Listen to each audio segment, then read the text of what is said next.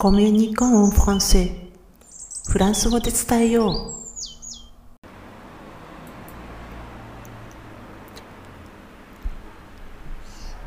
う。ボンジュール、こんにちは、ひろみです。今回はフランス語の勉強法で文法は大切ですかというタイトルでお話していきます。えー、少しでもフランス語に触れたら誰でも思うはずだと思うんですけれども、フランス語の文法は本当に厄介ですよね。母国語がフランス語であるフランス人でさえ、ああ、だからフランス語ってやつは、なんて言ってるので、外国人である日本人が難しいと思うのは当然です。厄介なフランス語の文法なんですけれども、文法は大切かっていう問いかけに答えるなら、大切だが絶対ではないということになります。では、なぜ大切なのか、そしてなぜ絶対ではないと言えるのかについてお話しますね。まあ、私はほぼフランス語が話せないのにもかかわらず、フランス語しか話さない相手と結婚しまして、車がないとどこにも行けない田舎に突然やってくるという経験をしました。まあ、この当時はまだインターネットっていう、まあいわゆる武器がなくて、国際電話でさえ、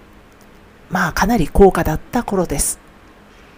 このような状況ではフランス語ができないということは許されません。まあ、今みたいに翻訳アプリなんてものはないですからね。でフランス語を身につけないという選択肢はなくて本当に待ったなしに何が何でもフランス語で話さなければなりませんでした。まあ、パリのような都会だったらばともかく田舎で日本語がわかる人なんていないですから。で、ごく初めの頃は相手の言うことに本当にもう全集中して聞きまして、わかる単語をつなげて想像を働かせてなんとか理解しようとしていました。で、そしてまあ自分の言いたいことはもう無我夢中で単語をつなげて話したんですけれども、まあおそらく相手には伝わってないという感じだったんですかね。まあ、そこで思い当たったのはやっぱり文法でした。当時の私の話は文法がめちゃくちゃで相手には本当に何を言っているのかわからなかったと思います。そこで日本から持ってきていた文法書を、まあ、しょうがなくて読み返してみました。この時点ですでに3度ぐらいは読んでいた文法書なんですけれども、相変わらずややこしくって、特に最後の方の時世なんて、もうどう考えても使いこなせる自信が持てなくて、もうと、もう途に暮れてしまいました。それでも私にはフランス語を諦めるという選択肢はありません。日本ともフランスの両方で、まあ、本当に家庭の事情がいわゆる激変してしまっていたので、もう日本に逃げ帰ることはできなかったんです。で、そんな風に人間は追い詰められると知恵が働きます。自分にとって何が難しいと感じるのか、それを解決する方法はあるのかって、まあ一生懸命考えました。まあその結果、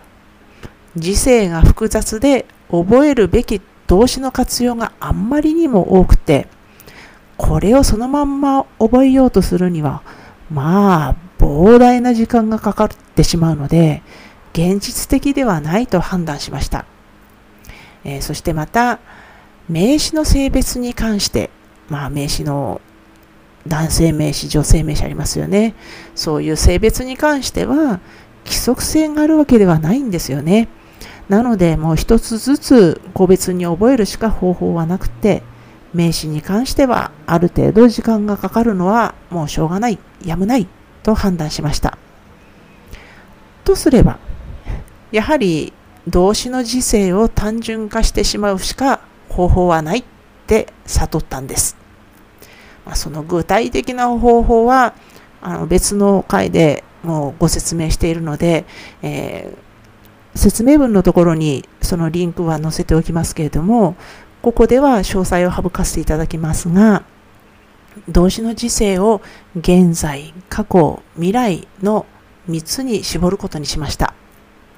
そして、とりあえず覚えるのは4種類の動詞だけに厳選してしまったんです。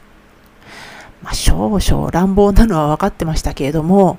私には完璧にマスターするまでフランス語を話さないというような時間的な余裕はなくて、もう本当に使いこなせない時世を覚えようとする気力もなかったので、これ以外に方法はなかったんです。で当時は本当まさにサバイバル状態だったので、必要最低限にするって決めたら、もうすぐに行動しました。その場ですぐに必要な動詞を覚えてしまったんです。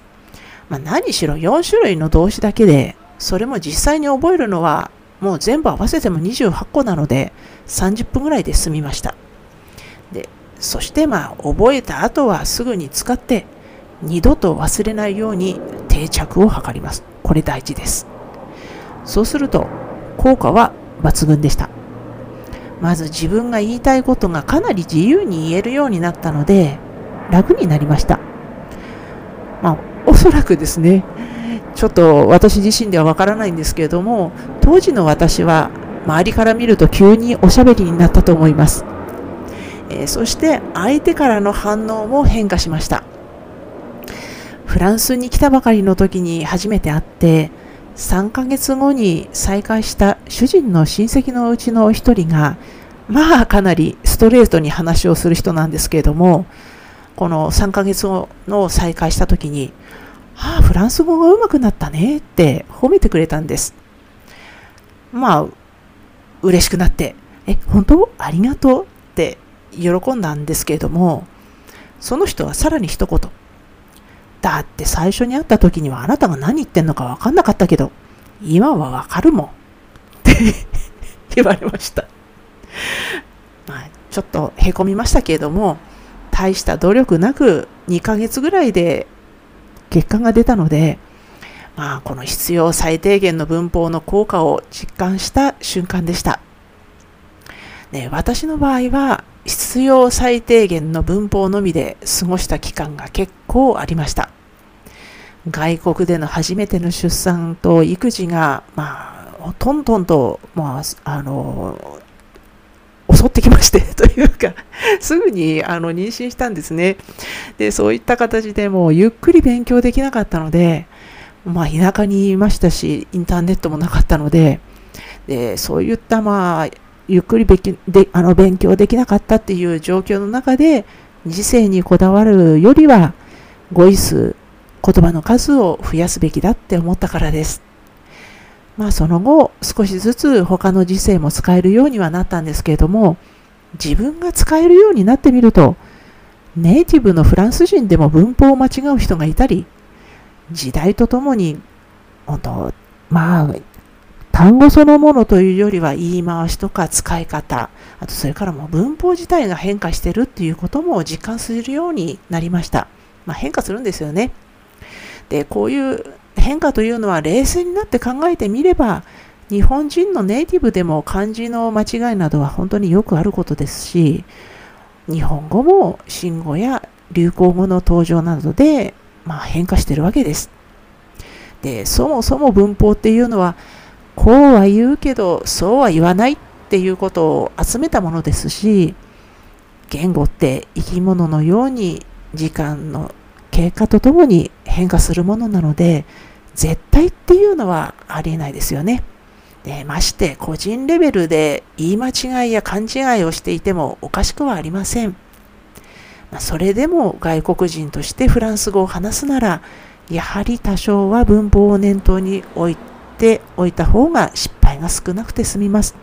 まあ本当に私のような失敗をしてほしくないんです。で人によってまたフランス語を必要とする状況によっては